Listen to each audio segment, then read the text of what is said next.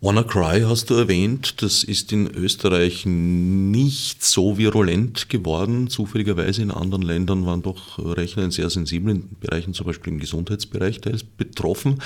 Beruhte auf einer Sicherheitslücke im Samba-Protokoll bestimmter Versionen, war bereits ein paar Jahre bekannt, äh, allerdings nur in einem kleinen Kreis, wurde dem Hersteller nicht kommuniziert, meines Wissens, weil die NSA äh, ja, diese Lücken verwendet hat.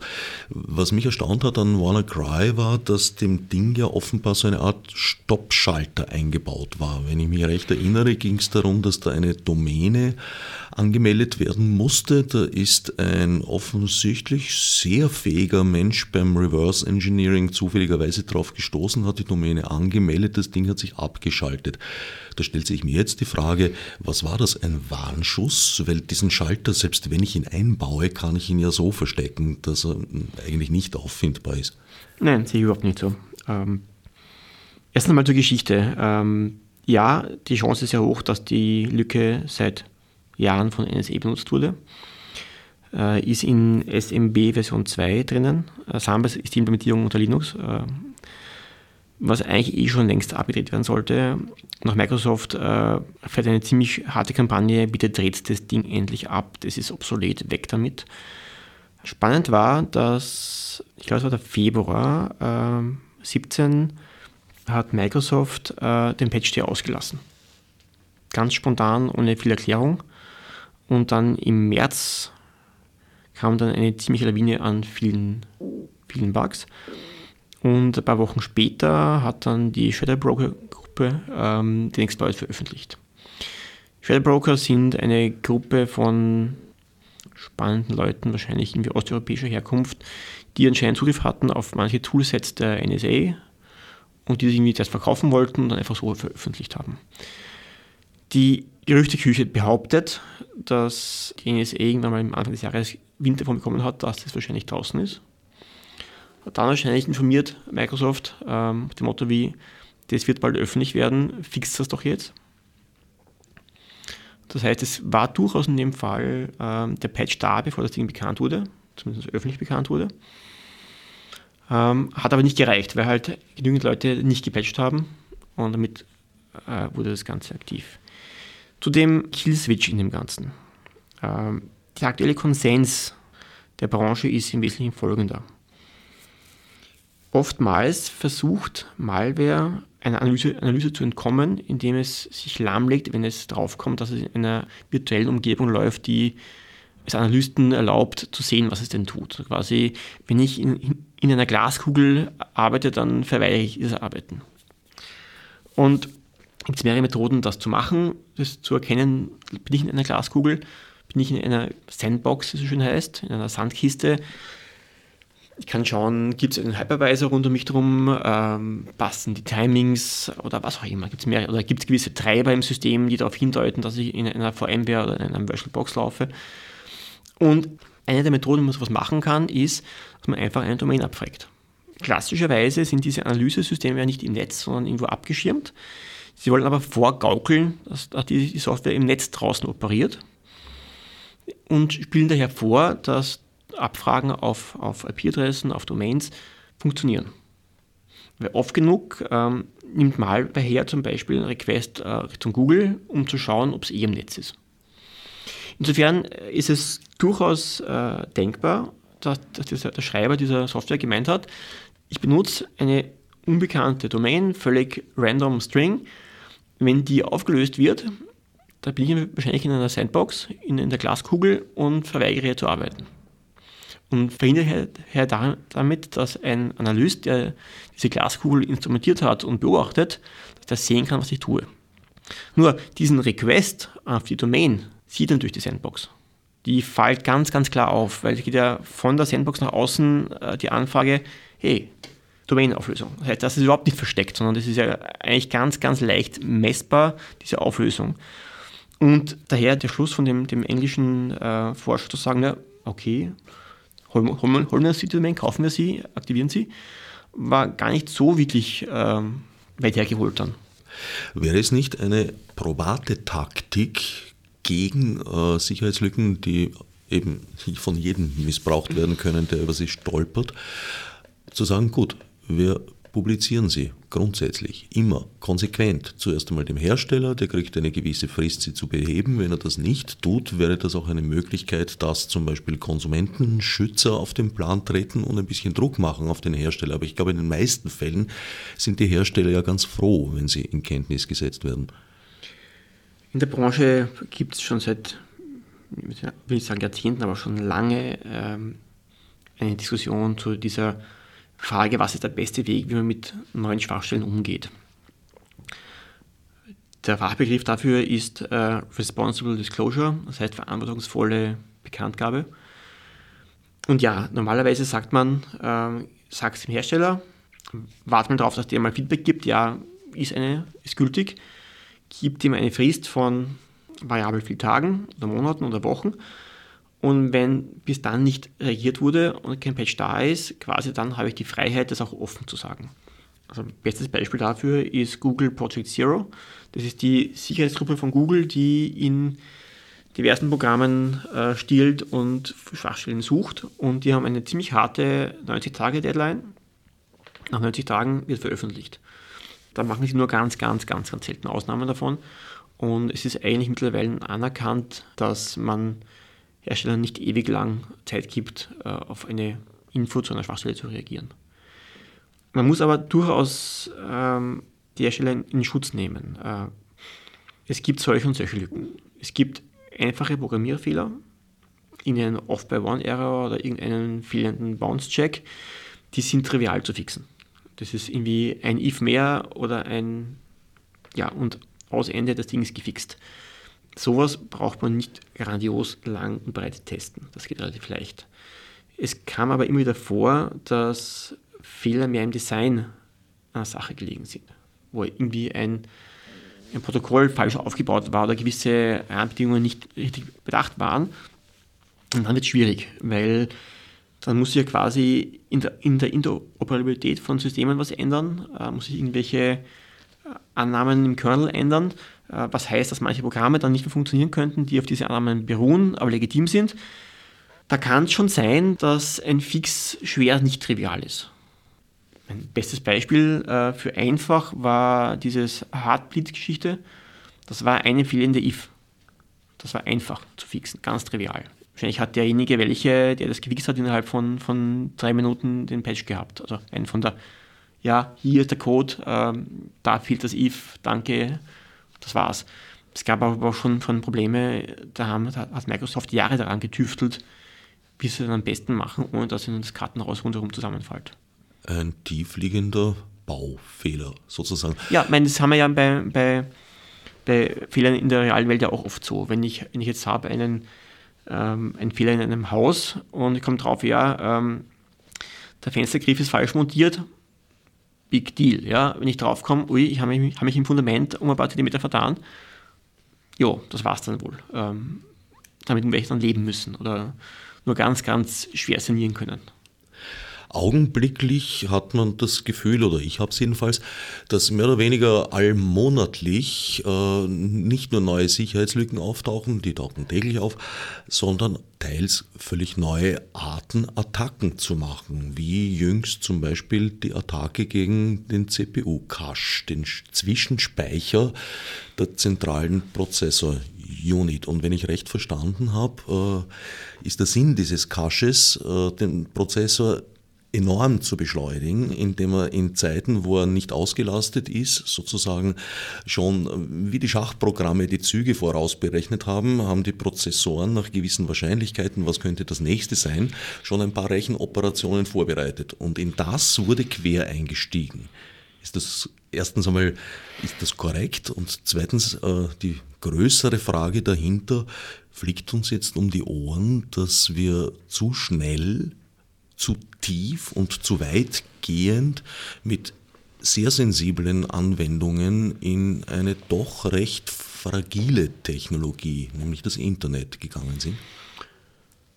Erstens einmal die, diese Meltdown, Spectre und Co-Sachen. Ähm, da gibt es seit zwei, drei Jahren gab es die ersten Vorarbeiten, ähm, Cache, äh, Flash and Reload Geschichten zum Speicher auslesen. Äh, letztes Jahr im Sommer gab es die ersten klaren Hinweise und jetzt äh, zu Weihnachten, kurz nach Weihnachten, gab es dann die wirkliche Explosion der, der, großen Schwachstellen. Da war übrigens ein Grazer Forscher äh, durchaus massiv daran beteiligt, eine Gruppe an der, an der, an der äh, TU Graz. Den haben wir da gehabt in Wien letztens zu einem Vortrag, wo uns das Ganze erklärt hat, äh, sehr plakativ und sehr klar, vielleicht versuche ich es zu wiederholen, weil es nämlich sehr anschaulich erklärt, was das Problem ist. Er hat das verglichen mit dem Kochen. Ein Programm entspricht ungefähr einem Kochrezept und das ich ja auch der Reihe nach abarbeite und am Schluss habe ich dann mein, mein Essen. Und bei manchen Kochrezepten, vor allem geht es mir, so wie dem, dem Kollegen aus Graz, auch Ihnen vielleicht so, dass Sie lesen irgendwie der Reihe nach durch, machen reiche Sachen und dann kommt auf Stelle 5 äh, die gekochten Kartoffeln bitte jetzt so dazugeben. Mal drauf, na ja, schön, danke, dass du das jetzt sagst auf Stufe 4. Gescheiter gewesen, Stufe 1 zu sagen, stell die Kartoffeln auf, wenn ich sie nachher brauche. Und das gleiche Problem hat auch die CPU, dass es der Reihe nach Sachen machen soll. Und bei manchen Sachen dann kommt der Befehl, mach das, wozu gewisse Vorarbeiten nötig sind. Und wenn ich spekulativ Sachen schon ausführe, wo ich erst später hinkomme, habe ich dann die Sachen gemacht, die ich brauche als Vorarbeit und kann dann nachher schnell weiterarbeiten. Muss dann nachher nicht erst warten, bis diese Arbeit komplett neu gemacht ist. Das heißt, mit spekulativer Ausführung kann ich mir Zeit sparen. Das heißt, quasi wieder zurück zum Rezept, äh, entspricht der CPU, die mal die ganze Rezept durchliest und dann schaut, was kann ich denn eigentlich umordnen, umsortieren, dass ich möglichst effizient äh, arbeite. Und dann Caches. Analog zum, zum Kochen wäre das so. Ähm, dort habe ich die Arbeitsfläche, mein Schneidbrett und dann den Platz. Ich habe den Kühlschrank und ich habe irgendwo den Supermarkt, wo ich was einkaufen muss. Und wenn ich jetzt mir das Rezept durchlese, ganz am Anfang, und drauf komme, ich brauche Kartoffeln, gekocht, äh, Punkt 4, dann werde ich vielleicht einmal schon vorher anfangen, bevor ich bei Schritt 1 bin, zu schauen, habe ich überhaupt welche da? Muss ich erst einkaufen gehen? Habe ich sie vielleicht im Kühlschrank, muss ich sie rausnehmen? Das heißt, ich arbeite voraus, äh, damit ich nachher schneller bin. Was jetzt passiert ist, ist folgendes. Ähm, wenn ich jetzt in diesem Programm Abzweigungen drin habe, zum Beispiel mache ich jetzt mein Rezept mit Kartoffeln oder mit Reis. Vielleicht gibt es die Optionen das oder das im, im Menü. Und quasi verzweige dann mein Rezept in, in zwei Teile. Dann muss ich ja quasi wissen, ob ich Kartoffeln vorkochen soll, muss ich ja wissen, wie ich mich nachher entscheide, in welche Part ich, ich machen will. Spannende Fall war aber hier, dass zwar der vorgerechnete neue Zweig, der nicht genommen wurde, wieder weggeschmissen wurde, aber es blieben die Kartoffeln liegen am Schneidbrett. Das heißt, diese Vorarbeiten, die der Prozessor macht, damit es nachher schneller geht, haben Spuren hinterlassen. Auch wenn ich die Ergebnisse verworfen habe, waren doch die Vorarbeiten noch merkbar und messbar und damit war erkennbar, was die Anweisungen gemacht hätten, wenn sie dann ausgeführt worden würden.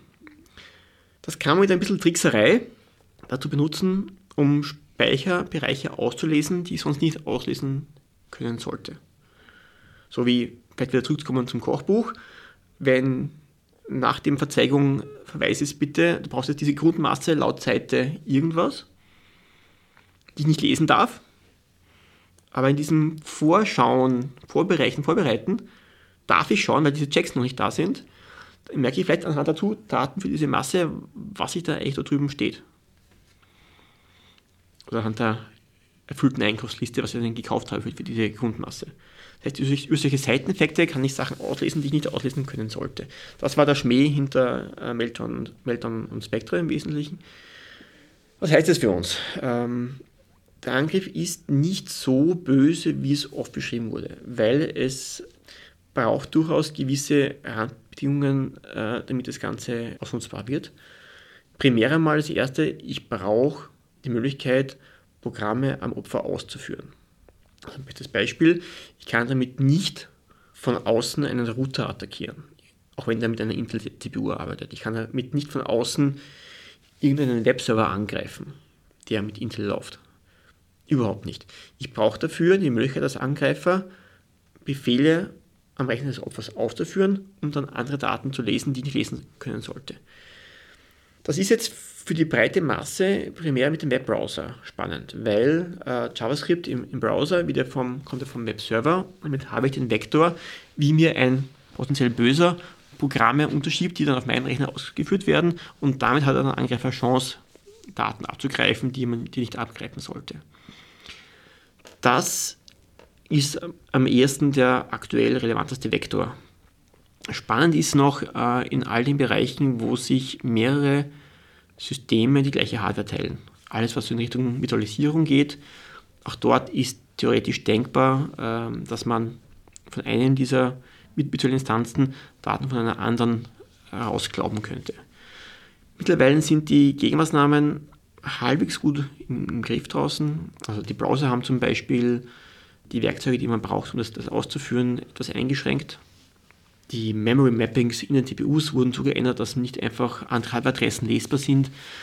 Ich würde nicht sagen, dass das Ding komplett gegessen ist, aber das ist aktuell nicht das, was mir die größten Kopfzerbrechen macht. Und generell in längerer Sicht, ich sehe da eine Flut von ja, derzeit mal äh, in der Regel eher schlecht bis fast gar nicht gesicherten äh, Geräten auf uns zukommen mit dem Internet of Things. Und habe den Eindruck, dass wir mit, mit wirklich relevanten und sensiblen äh, Anwendungen Dazu gehören äh, medizinische Bereiche, dazu gehören auch finanzielle, also Finanztransaktionen etc. Es ist eine ganz, ganz weite, äh, ein weites Spektrum. Es gibt ja kaum mehr etwas im Alltag, was nicht mit Hilfe digitaler Technologien bzw. über das Internet abgewickelt wird. Ist das nicht grundsätzlich äh, einfach sehr verletzlich und gefährlich all along? Das sind ein paar getrennte Themen. Uh, Internet of Things ist in meinem Blickwinkel sehr, sehr spannend, weil wir extrem viele Geräte ans Netz anschließen, die zum guten Teil mit minimalsten Qualitätssicherungs- und Sicherheitsstandards gebaut werden, weil, blöd gesprochen, wenn ich eine Glühbirne äh, fernsteuern lassen will, dann kann ich dort nicht ernsthaft viel Geld in die Sicherheitsforschung stecken, weil da jeder, jeder Cent in den Kosten relevant ist. Und da es auch ein neues Feld ist, ist das sehr oft Time to Market äh, wichtiger als die Sicherheit. Da werden uns daher einiges eintreten an, an Geräten, die einfach in der initialen Euphorie und initialen Rush alles zu vernetzen herausgehen.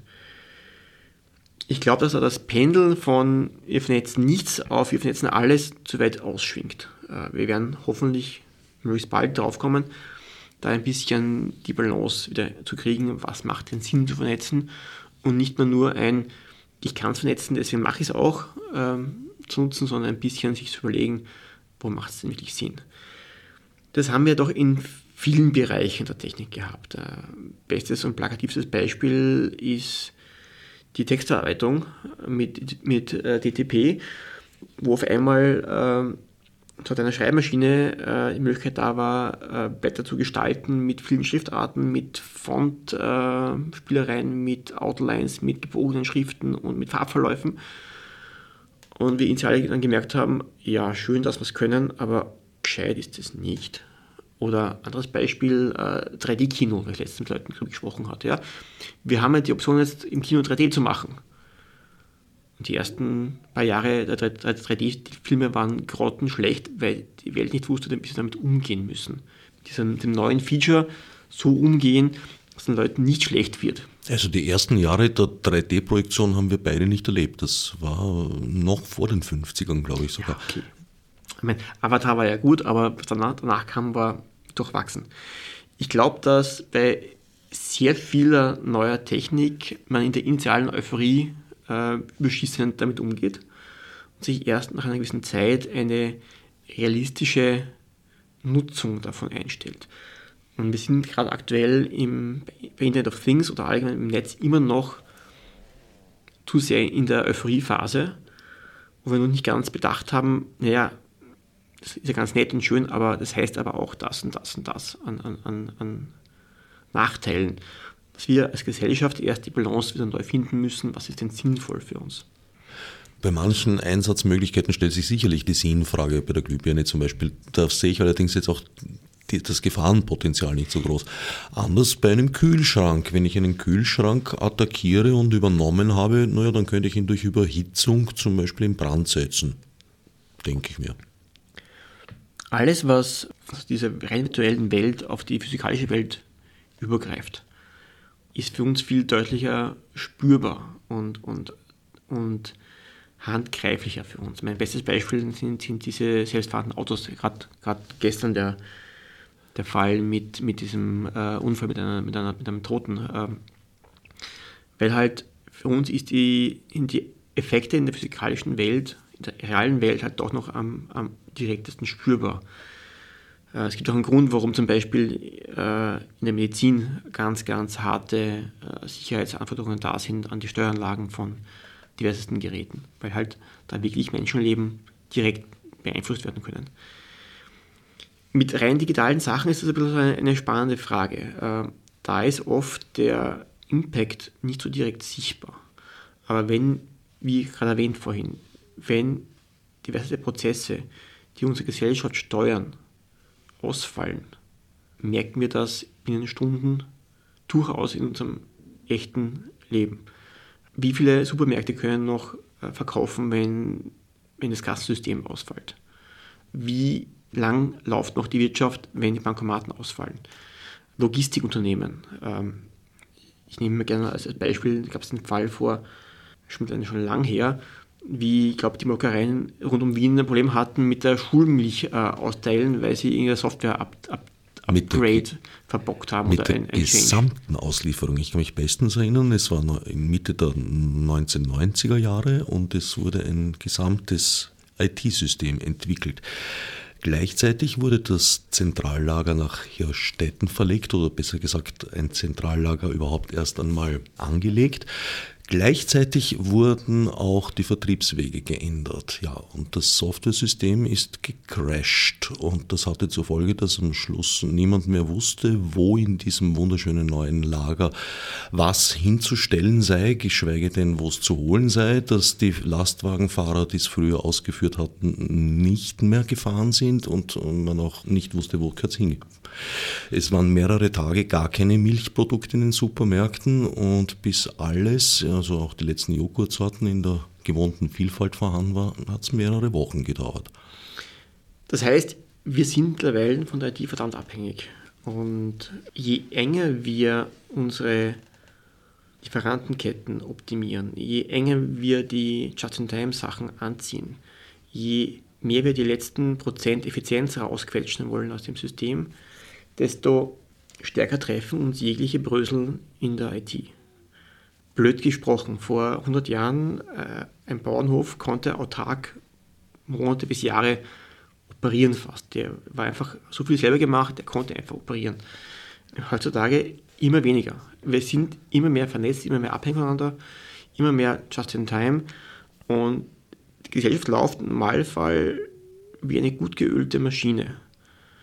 Und die IT ist in dem Ganzen der Mastermind und das Öl, dass das alles läuft und funktioniert. Und wenn es da, da drin bröselt, dann gibt es Folgefehler und Folgeeffekte, die wir nicht wirklich absehen können zurzeit. Was wir nur noch halbwegs einen Begriff davon haben, weil es oft in, in den Schlagzeilen ist, ist der Strom. Ist ja auch vergleichbar. Wenn der Strom ausfällt, fällt so viel weg in der Gesellschaft, dass wir uns auch schwer tun im täglichen Leben. Mittlerweile ist die IT vielleicht noch nicht ganz, aber weit weg von der Wichtigkeit, von der Wichtigkeit des Stroms sind wir auch nicht. Heißt, wenn uns da grob was ausfällt, wird es ziemlich bald einen, einen harten Einfluss auf unser tägliches Leben haben. Siehst du da eine Perspektive, das abzusichern? Ich bin ein bisschen skeptisch. Ähm, warum machen wir das Ganze? Warum nutzen wir alles, äh, weil wir damit Effizienzen steigern, im Wesentlichen. Warum stellen Firmen um auf Just-in-Time-Fabrikation? Weil es einfach Lagerkosten spart, weil es wieder ein paar Prozent äh, an Kosten drückt. Und wir haben inzwischen in vielen Bereichen der Gesellschaft einen angespannten Markt, dass diese Prozente einfach überlebensnotwendig sind für viele Firmen. Es ist einfach nicht tragbar, mit Reserven zu arbeiten mit entsprechenden Puffern zu arbeiten, dass, dass ein Fehler überbrückt werden kann. Das heißt, ich habe einerseits habe ich den, den, den irrsinnigen Kostendruck, ich muss effizient sein. Das heißt aber auch, ich muss Doppelgleisigkeiten, ich muss Puffer, ich muss Redundanzen rausnehmen, weil Redundanzen kosten Geld am Ende des Tages. Und ich habe den Kostendruck, der das alles anknabbert. Personalseitig heißt, habe ich überhaupt noch mehr Leute, die mir dann im, im Krisenfall oder Notfall noch helfen können? Habe ich noch die erfahrenen alten Hasen drinnen, die auch noch improvisieren können? Oder habe ich die ersetzt durch billige Leiharbeiter? Habe ich in der IT entsprechende Reserven oder fahre ich die Systeme im Normalbetrieb am Anschlag? Habe ich auf meinen Leitungen, habe ich auf meinen, überall habe ich überall genug frei, dass ich bei Störungen das ausgleichen kann. Dass mir in ein Ausfall da durch was anderes äh, kompensiert werden kann. Und wenn man das ganz brutal nach Kostenrechnung macht, wahrscheinlich oft nicht. Das ist auch für manche Firmen durchaus legitim, äh, auch für Private legitim, die sagen, okay, ich fahre so, wenn es schief geht, dann habe ich halt Pech gehabt, soll sein. Es gibt natürlich gewisse Bereiche in der Gesellschaft, da kann ich mir das nicht leisten. Das ist den Firmen aber meistens schon klar und die arbeiten auch anders. Also bestes Beispiel, äh, Stromversorgung. Äh, es ist der Branche völlig klar, dass ein Stromausfall mehr ist als nur ein Verdienstausgang für sie. Wenn man jetzt blöd rechnet, ein Stromausfall in Wien ähm, für einen Tag kostet den Stromanbietern gewissen Umsatzausfall, weil sie keinen Strom verkauft haben. Der Schaden dadurch ist aber minimal im Vergleich zu den Schaden, den sie da an Folgeproblemen damit aufreißen. Das ist dort durchaus bewusst den Leuten. Es gibt daher durchaus die, die, die Branchen, wo man sich klar ist, wir brauchen dort Reserven. Wir, müssen, wir können nicht nur rein auf Kostenoptimierung arbeiten, wir müssen auf Redundanzen arbeiten, wir müssen auf, auf entsprechende Absicherung arbeiten. Dazwischen gibt es einen großen Graubereich. Äh, es gibt Firmen, die sagen halt, ja, okay, ähm, wie viel kann ich mir leisten? Also wird gesprochen, ein KMU, ein Installateurmeister, wie viel sollte er investieren in seine IT? Ja, wenn wirklich alles sich ihnen verschworen hat, soll sein. Ist für die Gesellschaft jetzt relativ irrelevant. In manchen Firmen, deswegen heißt es ja auch kritische Infrastruktur, dort ist es nicht egal. Und wir müssen halt schaffen, als Gesellschaft zu wissen, was ist für uns wichtig, was sind die roten Linien, was muss wirklich funktionieren. Und dort muss halt klar sein, dass er halt nicht nur rein auf Kostenbasis optimiert werden darf, sondern da muss auch durchaus immer dabei sein das Risiko und als Gegenwert zu den Kosten muss immer da sein, was kostet es der Gesellschaft, wenn, wenn es ein Problem hat. Und zurückzukommen in den Kreis, diese europäische NIST-Direktive zielt genau darauf ab, dass die IT-Systeme in den Industrien, die für unser Leben relevant sind, dass dort halt Sicherheitsvorgaben da sein müssen. Ich danke Ottmar Lendl für diesen äußerst differenzierten Beitrag zur öffentlichen Diskussion. Danke ebenfalls.